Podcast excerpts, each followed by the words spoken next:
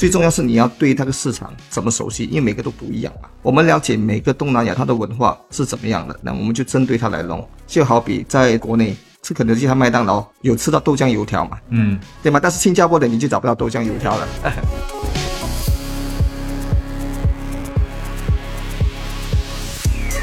其实很多中国的工厂也好，品牌也好，他们觉得，哎，是不是我当地找个代理就丢给他就好？其实这样肯定是效果不会有预期的这么好的。所以本土化这样要要尊重本地的文化，然后找对本地非常了解、深耕很多年的，这样会节约很多的时间精力。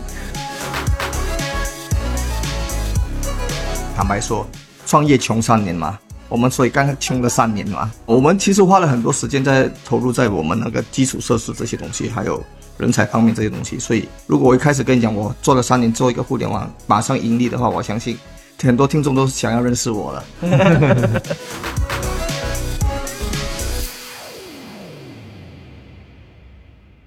亲爱的听众朋友，大家好，欢迎收听本期的创业内幕，我是主持人 Lily。本期呢是一次非常特殊的录制啊，因为我本人现在正在新加坡出差。这次行程呢，我们在新加坡本地见到了非常酷的一些本地公司。今天我们要访谈的这一家呀，他们呢和我们目前在讨论的话题非常相关。它是一家新加坡本地公司，但是呢却借助中国的供应链，在中国出海做得非常好，非常有经验。那么有请我们今天的两位嘉宾，他们是来自于家天网的创始人兼 CEO 陈锦龙啊，你好，大家好。以及家天网的联合创始人胡家芳。啊，大家好。呃，非常高兴请到两位啊。那要不然先请两位简单介绍一下自己和家天网这家公司吧。家天网是一家源于新加坡的科技公司，我们以科技打造东南亚第一家垂直家居平台。我们秉着拎包入住的理念，整合资源，为 B 端和 C 端客户打造两个一站式的方案。对 C 端，我们整合和筛选国内和东南亚优质的产品和服务，为客户营造一站式的体验，解决所有家的问题，让他们轻松拎包入住。对于 B 端呢，我们提供物流、支付、品牌、电商运营等出海东南亚的一站式方案，让企业轻松出海，拎包入驻他们所要进军的市场。嗯，您现在做的就是说，我们现在已经可以帮一家公司，或者是一个想要到东南亚来建办公室的一个团队，我们帮他一站式的搞定他所有的跟装修有关的一系列的事情哈，我是可以这么理解对吧？只要跟家有关的，我们的愿景就是成为世界上最懂家的公司嘛。哎，陈总，我其实想多问一句啊，就是您现在的这个市场，除了在新加坡以外，是不是在东南亚和全球也都有一些布局？要不要给我们大家讲讲？OK，我们不止在新加坡，我们在马来西亚、东南亚市场，如印尼、泰国、越南、菲律宾，甚至中国香港、中国台湾，我们都已经已经布好局。在上个月，我们就开始拓展到这这些市场，所以准备在这些市场大展拳脚了。嗯啊。呃，今天呢，我们肯定是想要和大家一起来分享跟出海有关的一些故事和心得啊。那么，既然讲到海外呢，其实我们之前跟 Sky 聊的时候，他就强烈邀请我们，请到了他的联合创始人胡家芳 Mike。Mike，要不然你简单介绍一下自己吧。呃，大家好，我是 Mike。那首先很感谢 GGV 的邀请，因为我是在中国出生长大嘛，高考完了之后来新加坡读书。当时读的新加坡理工学院，毕业于这个游戏设计专业，然后因为跟政府签了那个助学金，就是说毕业之后要在这边工作三年，后来就留在这边，在东南亚一待就待了十七年，啊，然后毕业之后呢，其实从事了一些和媒体公关相关的一些工作，后来呢又开始负责这个互联网的业务，包括这个阿里巴巴商学院、东部电商，包括阿里巴巴国际站。那后来一九年呢是也是陈博士的邀请，那后来就我们一起联合创办了这个家天网。对好，我也想问问 Sky 哈，您二零零八年创立了凯天亚洲，并且在短短的数年中就已经成为引领整个行业的一个国际大家都认可的家装品牌。在这次创业成功之后呢，其实您在二零一九年又重新涉足了这个赛道，创立了家天网。我很想知道这背后是一个什么样的逻辑？您为什么当时会有第二次创业的这个想法？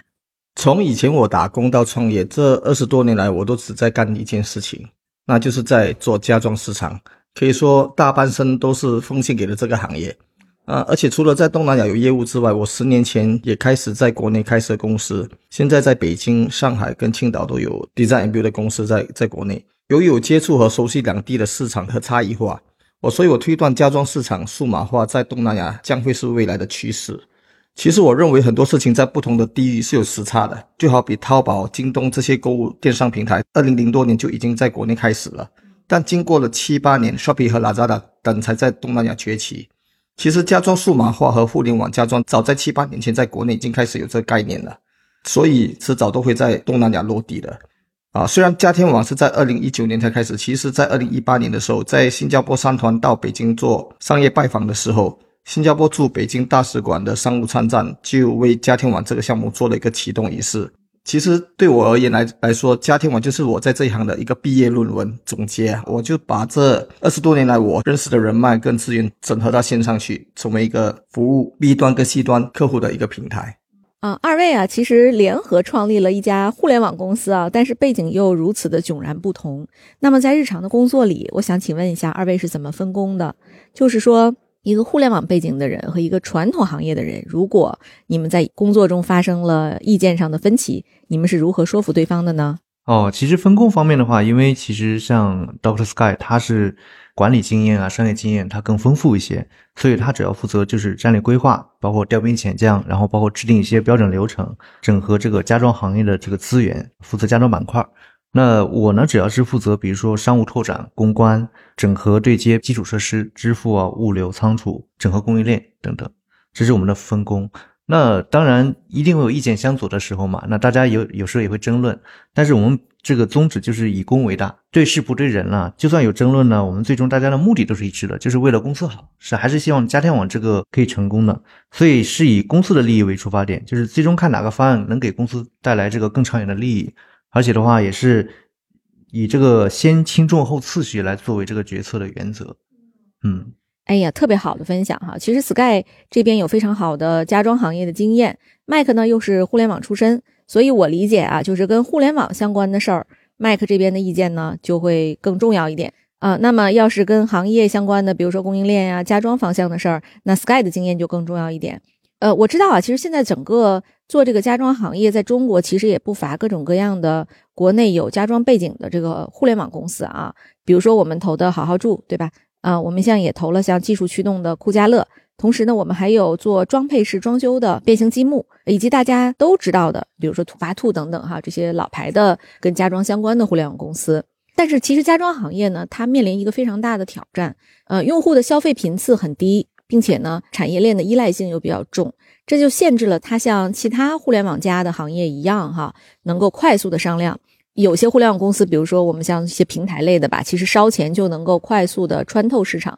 但是对于家装行业呢，好像也不是特别的 make sense。我也很想知道，就像家天网，它是如何将互联网逻辑应用到今天的家装这个赛道里的？呃，在东南亚做这样的一家创业公司，会不会有中国的这个供应链是一个必要的要素？嗯，首先，这个家装行业确实是一个频次比较低，然后又是高消费的行业。它的痛点是信息不对称、价格不透明，而且非常的依赖人工啊。因为不管装修还是安装家具啊、电器，它一定是要人去完成，它不可以完全在网上完成的。但是互联网它能解决几个痛点，一个是信息不对称。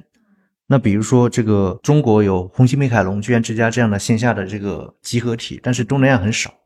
啊。那我们就整合资源全部放在一个平台上。然后另外科技呢，它能解决的问题是提高生产力，提高这个工作效率。所以的话，我们是我们能够创造的价值，家庭网就是说，通过整合和筛选，协助消费者选择好的性价比高的产品，并且品质有保障的，把它和服务一起放在同一个平台上，就成为比如说东南亚的线上版的红星美凯龙啊、居然之家。或者成为说家装类的严选跟油品，那我们通过工厂直销的模式 M to C，那就省去了中间商，直接连接消费者和这个家居工厂，使得信息的话比较对称，价格更透明。然后呢，再通过制定一些标准，就使这个行业更规范，就避免比如说偷工减料啦，避免客户买到不好的商品。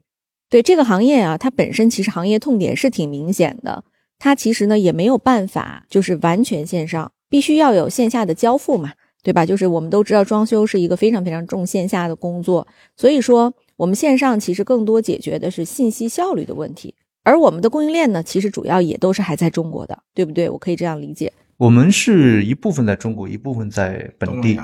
对，因为就比如说这些电器或者建材，有些必须拿到本地的那些证书，不然是不允许在本地售卖的。那像家具很多是中国可以直接工厂直销过来。咱们现在主要是 to B 还是 to C？我们是做两块，一边是 to C 呢，就像刚才呃陈博士分享的，我们是帮助屋主或者是用户提供一个一站式的这个家居家装方案，就是你可以去选产品或者整个装修是比较标准化的，就是相当于严选或者优选嘛。第二个呢，我们是帮 to B 呢，帮这些国内的工厂和品牌提供一站式的出海方案。嗯，对，比如说一些品牌或者工厂，他想出海，那他本地是不熟的嘛，不管是客服也好，他的这个基础设施也好，他都不熟。那入驻我们平台之后，我们会提供这样的服务，帮他怎么本地化，怎样出海东南亚。呃，我们现在就复盘一下啊，其实当时二位创立这个公司的时候，有没有想过就是这样的一个数字化的模式呢？对，就像家天网这样一家公司，我也很想知道它的护城河是什么。你们怎么在这个巨头林立的传统市场中突围呢？嗯，我们的护城河，首先我们应该是有很丰富的行业经验，在新马中三个国家，我都懂他们的如何运作这些。而且我们的其中一个首席设计官汪胜杰教授也是亚洲设计师协会的会长，包括前亚亚洲家具协会的会长也在和我们合作。所以经验是钱花买不到的，尤其是在家装赛道，如果你没有那个 know how，是很难整合出很好的服务跟产品的。所以即使像我们说阿里巴巴这样的巨头。他在家装领域也也没有说做的特别的出色，就好比之前他们做那个基友家，你看他们流量那么那么的大，甚至他们有在新加坡的湖南这里有做淘宝店，其实后面也是不是很很理想。基于我们对行业的理解，我们整合出了服务和那些 mass market 的一站式平台，我们的平台可以都是可以服务大众市场，我们算是东南亚第一个涵盖六个国的那个互联网家装平台。同时，我们也会不断引入科技来赋能，比如我们和知乎型。阿里云、涂鸦智能等合作，家装的市场其实非常的大，但同时也是很分散的。不管哪个国家都没有一家独大的，所以我们只要做好我们的定位跟产品的话，市场前景还是很好的。然后最后通过 AI 收集设计师的数据、行业的数据以及东南亚用户的消费习惯，从而可以优化出更优质的产品和服务给用户。装修过房子就知道，其实这不是一个简单的买家具问题，它涉及到非常多的供应商，也是一个很浩大的工程啊。不知道有多少朋友了解新加坡呢？其实它是有大量的，就是咱们叫公租房哈，就政府支持的一些房，他们其实叫做祖屋。那我就想知道，像咱们这么样一家本地化的公司，对于祖屋有没有做过什么？新加坡百分之七十到八十的这个屋主，他们是住在政府祖屋嘛？那政府祖屋它在新加坡有个得天独厚的优势，就是它是标准化的，就是它交付的时候基本是简装的，所以我们就根据这个特点呢，就定制了我们有一个。标准化家装的一个平台，我们整合了，比如说从装修到家具到电器到窗帘灯、智能家居一站式的。在新加坡，我们叫包干料 package，就是拎包入住。我们也算是东南亚第一个做拎包入住的这样一个平台。当然，我们针对的这个组屋呢，还是比较的 mass market，大众市场，不是那种特别特别高端的那种。那其实甚至我们可以做到在一万八新币的这个预算之内，就可以让它拎包入住。哎呀，这个真的太划算了！咱们现在在新加坡就是做这个家装哈，这个领域也真的是非常的大。我们本身的家装公司在那个新加坡是还算有小有名气的。那家庭网我们刚开始一两年嘛，但是我们的市场份额慢慢慢慢的增加，也受到欢迎。我们可以肯定得到，客户是有这个需求的。比如说新加坡市场，我们很很熟悉，要怎么去去攻入？相信很多听众可能他在他国内都有有买过空调。但在新加坡就有那种啊，System Two、System Three，就是二系列、三系列、四系列的那个空调配套的价格。但是你在马来西亚也好，在东南也好，甚至可能在国内也好，都没有这样子的 package 这样子去去卖。因为新加坡它的屋型都是规定好的，所以就很容易的可以这样去去复制、去弄、复制、去弄，减少那中间的东西。我们可以卖的便宜，并不是偷工减料，而是因为我们减去很多复杂化的，已经帮客户已经预定好了。新加坡会不会是比较容易搞的？就是您看，像除了新加坡以外，咱们像中国或者是其他海外的市场，就户型非常多元，整个房屋产品也非常多元。那我我们还是对标到东南亚其他国家，像马来西亚等等哈，这样的国家是不是也是有类似的一些不同的挑战，或者是说，呃，像中国一样难？哦，那我像我说的，我们对东南亚我们就熟悉了，比如说在马来西亚，马来西亚它的是。有地房产多，但有地房产的话，它有些东西是有迹可循的，所以最重要是你要对那个市场怎么熟悉，因为每个都不一样嘛。我们了解每个东南亚它的文化是怎么样的，那我们就针对它来弄。嗯，就好比在在国内，我记得吃肯德基和麦当劳有吃到豆浆油条嘛，对吗？但是新加坡的你就找不到豆浆油条了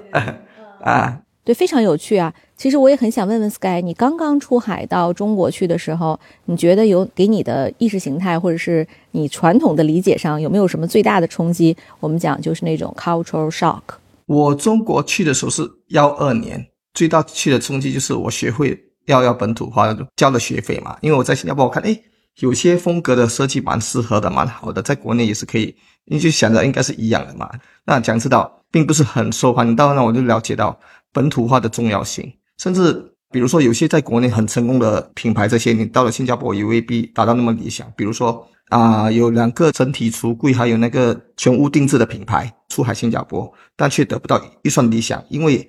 他不懂新加坡政府组都很多粮的，而且他们的 buying behavior 都习惯性就是说不用定制型的那个全屋整体橱柜的。最难改变的是一个地区的文化，与其去改变那个文化的话，你倒不如怎么用你自己的自身的产品的一些特点优势可以融入在里面。所以这是我们家庭网的价值所在，我们懂东南亚的家。对啊。今天我们讲了很多跟家庭网相关的出海的内容，那么其实核心呢，它还是一个成本控制的这个选品的问题。我知道家天呢，现在其实已经购置起了这个非常强大的供应链网络啊，就是直接对接到质量可靠、价格呢也很有竞争力的中国厂商，这其实是一个非常重要的竞争力。我很想知道二位当时是怎么搭建起这样一个网络的？嗯，首先我们团队有个共识，就是筛选跟整合呢，是我们家天网存在的一个非常重要的价值。那首先就是说，Doctor Sky 他在这个行业二十多年，就是说在建材啊，在在中国东南亚都有非常丰富的人脉跟资源。那我本身呢，我是对中国的工厂供应链这些比较熟，包括电商也是有一些呃行业资源，所以其实找产品对我们来说并不是难事，只要把平台运营好，把这个服务做好，很多的工厂品牌会慕名而来，会找我们。但是我们比较挑战的还是说，怎样去整合、过滤、筛选，并且不断的优化。这个是我们要一直在花很多的时间和精力去做的，因为我们呢是有跟入驻的品牌工厂，就是跟他们的创办人、跟老板去聊、去谈、去分享我们的价值观、分享我们的理念。当他们同意、认同并且愿意配合的时候呢，我们才会深度合作。我们中国是有团队的，有几个产业带。那比如说家具，大家都懂是佛山、顺德那边啊，然后呃，像北方也是有，包括西部像成都，然后当然有些小商品，就是比如义乌那边、浙江。其实最主要的还是珠三角跟长三角啊，但是我补充一点，就是说，因为我们要做本地化的服务，所以只是单单靠中国的供应链其实不够的啊，所以我们也整合了很多东南亚当地的这些商家。那当然有些海外的品牌它也是中国做的，但是因为它在本地落地，它有合规啊，比如说认证书啊，而且有本地的仓储啊，甚至有本地的服务安装团队，那这些品牌我们也是让它入驻到我们的平台，所以我们的是一半一半。比如说像你们刚才提到，就是有一些本地的政府的一些合规标准，各个国家都不一样嘛。那么新加坡有什么特殊的标准吗？嗯，就举个很简单的例子，比如说那个电的那个插头，比如冰箱啊、洗衣机、电视啊，插头的话，新加坡、马来西亚是英规的，那跟中国就不一样。然后新加坡的认证叫 Safety Mark 啊，然后马来西亚的认证叫 Serum。比如说在新加坡市场卖大家电，必须要 Safety Mark，所以还是有一点点门槛的。对，嗯。家天网作为第三方啊，就是你要建立一个管理机制来把控线下的很多环节。我知道这个是 Doctor Sky 非常擅长的啊，我也很想问问你，就是我们这个选品选好了，客户也谈好了，但是这个装修的工程质量是怎么保证的呢？怎么能确保高质量的交付呢？OK，装修工程最重要的把控是两两方面，防止什么偷工减料。那入驻平台的材料商方面，我们从前期的谈判、选品，商家到下单。物流、配送、安装，我们都制定了一套入驻平台的标准流程，并且不断的优化，把损耗和风险降到最低。我们的平台会有规范的工程施工法，同时我们也有装修日记的功能，每天 update 进度，确保施工法一致。同时，我们也是获得了 Case Trust 新加坡消费者认证，所以也有信用背书。同时，我们也会以高标准来要求服务商和施工人员，我们基本上是有收个保证金的。弄不好的话，第一就是给他一个机会了，就是说你怎么弄好。如果再有有投诉，我们就会肯定就是咔嚓掉。但是我们也是有一个底线的，如果是手工方面的，他可以弄好；但是如果偷工减料方面的话，就绝对不被允许了。对，你知道我自己装修的时候啊，我觉得我就像是站在一个知识的孤岛上，你可以给你的装修工人或者装修团队定规矩，供应商呢也可以给你有各种各样的保障，他说的都非常好。但是其实这里边有很多细节你是不知道的。比如说，这个刷墙漆吧，你看着那个非常漂亮的漆，它其实是比如说三遍一个颜色，两遍一个颜色，四遍一个颜色，就是我们也不知道它刷没刷够，你不可能天天盯着嘛。所以说呢，它很可能就是刷一遍，他就把剩下的漆就给拿走了，你也不知道。啊，很这是很常见的，这很常见。其实有些东西还是，如果你熟行的话，你大概懂在哪个阶段你可以做一个验收的。比如说，在新加坡我们租屋嘛很高嘛，最怕防漏水嘛。你漏水的话，我们可以做做了防水的层了之后，对吗？做个试水拍视频嘛，发在那日记里面，确保没有没有偷工减料。我们有个第三方监理合作，第三方监理这样的什么整个客观。就如果这个装修之后出了什么问题啊，打比方说它会漏水呀、地板翘了呀这样的问题，你们是作为平台是会去帮他维修的，对不对？肯定会，品牌胜利大于一切嘛。比如说真的是弄不好的话。也是我们品牌监控不好嘛，这责任方决定是在我们这里的。明白，明白，过去三年的疫情对家天网有没有什么影响呢？首先，疫情刚开始的时候，确实为我们的员工在工作上、沟通上带来很多不方便啊。但也正是因为如此，我们慢慢培养了远程办公啊，也借因此，我们同事很像觉得，哎，我们可以创立不同国家的团队啊。最重要是我们这样子去配合这东西，协同办公。有一句话说，其实重复做一件事情的话，二十一天的话就会变成一种习惯。那这三年的疫情恰好让东南亚的互联网用户增加，前期的居家隔离让用户开始接受和习惯线上购物，这期间也帮助家天网的成长。你看，以前我相信新加坡，如果你要买一个家具，你肯定是要去去看看了之后才放心的去买，因为这疫情很多下单，甚至你没有不需要来我们体验馆去看一下，直接他们就可以买了。所以要完成一件事情，我觉得要考虑天时、地理和人和这三个要素了。疫情让我们占尽了天时。东南亚哈是未来互联网发展重要的区域，而我们身处在新加坡也是更好的战略地理嘛。再加上我们有经验丰富的团队，也有人和的优势，所以我们很有信心把家天网在这个赛道上打造出一个属于他自己的天地的。听下来的话，就是疫情啊，它其实是反而加剧了大家使用互联网去选配的这么一个习惯哈。这看起来是个利好，但是呢，对我们的供应链影响应该还是挺大的吧？呃，供应链其实还好。当然会有一定的影响了，包括会延期啊，会什么？但是因为大环境，所以屋主啊都可以理解。对屋主，他装修房子可能也就延期了。对 对对，大家都知道我们这个节目啊叫创业内幕哈，那我就提几个内幕型的问题。嗯，咱们家天网目前注册用户大概是多少？入驻的商家大概有多少？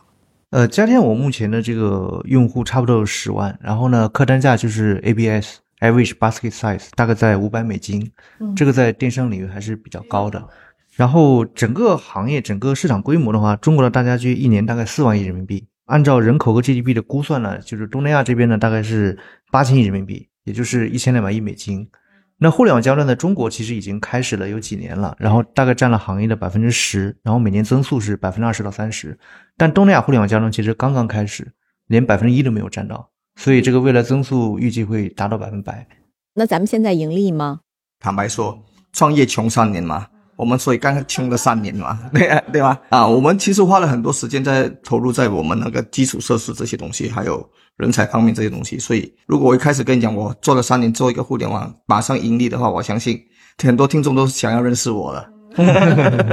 对哈，很多听友可能都非常好奇，就是我是怎么在新加坡找到家天网这个公司，怎么和两位认识的哈？其实我们当时就是阿里云的一个朋友介绍的，可见呢，他们其实在基础设施上是花了不少的功夫和精力以及大量的成本的。就是您怎么看待这样的一个成本的投入？您觉得这个投入值得吗？如果未来就是有人投资的话，我们有更多的这个钱进来，您还会继续在这个领域加码吗？嗯。肯定的，我们觉得这些为什么我这三年来我们都是 build 那个 infrastructure，因为我觉得基础很重要。可能我就是做这一行的吧，我觉得万丈大楼平地起嘛，你一定把你要你的如果点基础做不好的话，你就去的不远嘛。而且我们也要确保我们客户体验越来越好，那会有更多人会会选择用家庭网。我们是网，接下来完全会做成一个 app，我们叫 app in universe 啊。我们这个现在也是得到 ESG。就是说，初步得到他们的新加坡政府一个投入啊，他已经支持我们第一次，连我们第二次 proposal 过去，他们肯定是觉得这个是蛮好的，他们也是支持。对，新加坡政府很厉害哈，他们对创业公司的这个支持力度是非常非常大。呃，当然了，ESG 呢也是一个非常主要的这个赛道和卖点了。但是我其实有一个问题哈，就是说装修它是一个非常低频的事儿。就没有人会天天浏览家居和装修网站，对吧？就是一旦装完了，他可能就走了。你是怎么能够确保用户被反复激活？就这个领域，你们有做过什么留存上的这种动作吗？这个当然有考虑在里面。例如新加坡的房子每五年就可以买卖，所以装修需求都一直都有。其他东南亚国家其实也是在发展，比如说越南、印尼、菲律宾等，也要去看当地的市场的情况啊。比如说泰国的存量市场就比较有限，年轻人都是买新房，很少买二手的。家装行业确实是个低频高消费的行业，所以我们有规划如何让客户更有粘性和增加他们复购率。比如我们和涂鸦智能战略合作，整合不同涂鸦品牌的智能家居产品，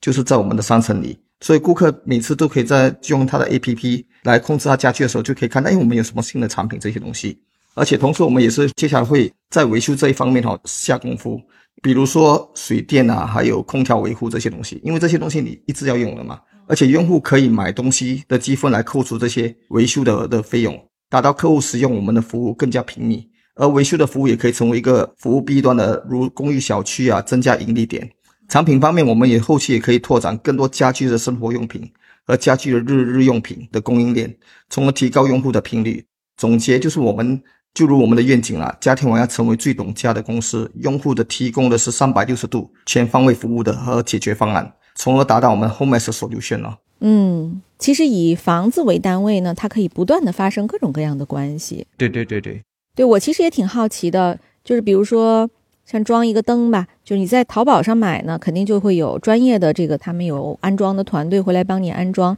咱们家天网这边是由厂商做，还是由家天的团队做？呃，这个东西的话，有些本地的商家入驻我们家天网的平台，他们是有这种团队的。当然，如果比如说有些屋主他只买一个灯泡，他真的不会装，比如说，那我们平台也会提供这样的服务。我们整合了很多这样的服务，就像我们刚才说的，我们是提供一个解决方案，我们要让他家的问题它离不开我们。所以其实我们要针对的不单单只是暂时买个产品这些，我们要的是 lifestyle，他的生活跟我们结合在一起这些。对，大家都知道呀，就是最近中国公司基本上在集体考虑出海，对不对？也都很想来东南亚。呃，我想请二位。给出我们的一些想要出海的听友们一些建议吧。我觉得最重要的东西就是刚才我一直说的，就是你要了解你所要出海的那个市场的那个文化，而且第一，你品牌过去那里的定位是是是在哪里，有没有那个空间让你的品牌入驻？同时，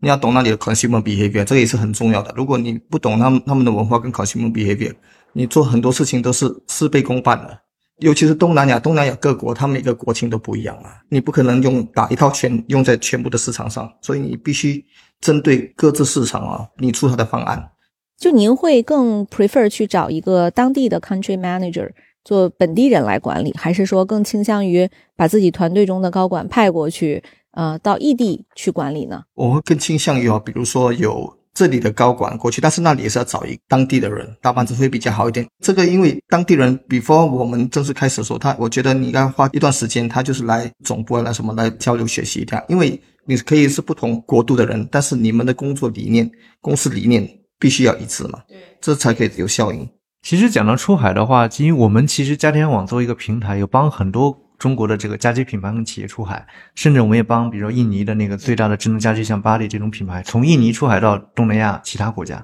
甚至未来会出海到中国。所以其实呃，我们也接触很多嘛。那其实很多中国的工厂也好，品牌也好，他们觉得，哎，是不是我当地找个代理就丢给他就好？其实这样肯定是效果不会有预期的这么好的。所以，就像陈博士刚才讲的，本土化这样，要要尊重本地的文化，然后找就是本地人，或者说对本地非常了解、深耕很多年的，这样会节约很多的时间精力。另外一点的话，就是很多的这个家居的品牌，可能是有一些它就是以线上为主的，在家居这个领域，其实线上的市场份额占的还不是非常大，当然它一直在增长了啊。所以的话，就是包括我们很多的品牌找到我们，其实我们给他的一个解决方案，不单单只是线上，不单单只是零售。那比如说有些床垫的工厂，我们给他找到了本地的这个品牌方，让床垫工厂来帮他贴牌，啊，就是 B 端、C 端我都来帮你拓展，这个才是真的是一站式的解决方案。这里打个广告，那些我们对于 B 端客户，我们就像个东南亚的资源中心了，嗯，所以那些在国内哈家装和生态圈企业有关系的，想要出海的话，对吧？记得来找我们呢。呃，网站我们都会提供，同时也是因为我就是只要负责供应链嘛，那比如说分享我的微信啊，这些都没问题的。啊，我们在中国也是有团队。好，呃，那么大家呢可以在百度上搜索“家天网”，家是家庭的家，天呢就是增添的添哈。然后大家可以在官网找到。我也很相信呢，麦克这边会非常愿意跟各大供应链厂商进行沟通，然后他也会成为你们在海外一个非常重要的合作伙伴哈。啊，那我补充一点，就是说家天网，因为我们是 ID 家天网嘛，所以可能是从家装先开始。那屋主交了房子之后，先装修买家具，但是我们其实是不断的研、不断的拓这些品的啊。所以比如说从家具到窗帘啊、壁纸啊、灯啊、智能家居、电器啊，甚至说软装啊这些装饰品啊、床品啊这些的都可以来，它是一个产业链。好，那么我们大家传统理解的家装公司啊、软装公司啊，相应的上下游的这个合作伙伴，都欢迎来找家天网谈合作哈。本期的节目就到此结束了，谢谢大家的收听，我们下期再见。啊，好，谢谢大家，谢谢谢谢谢谢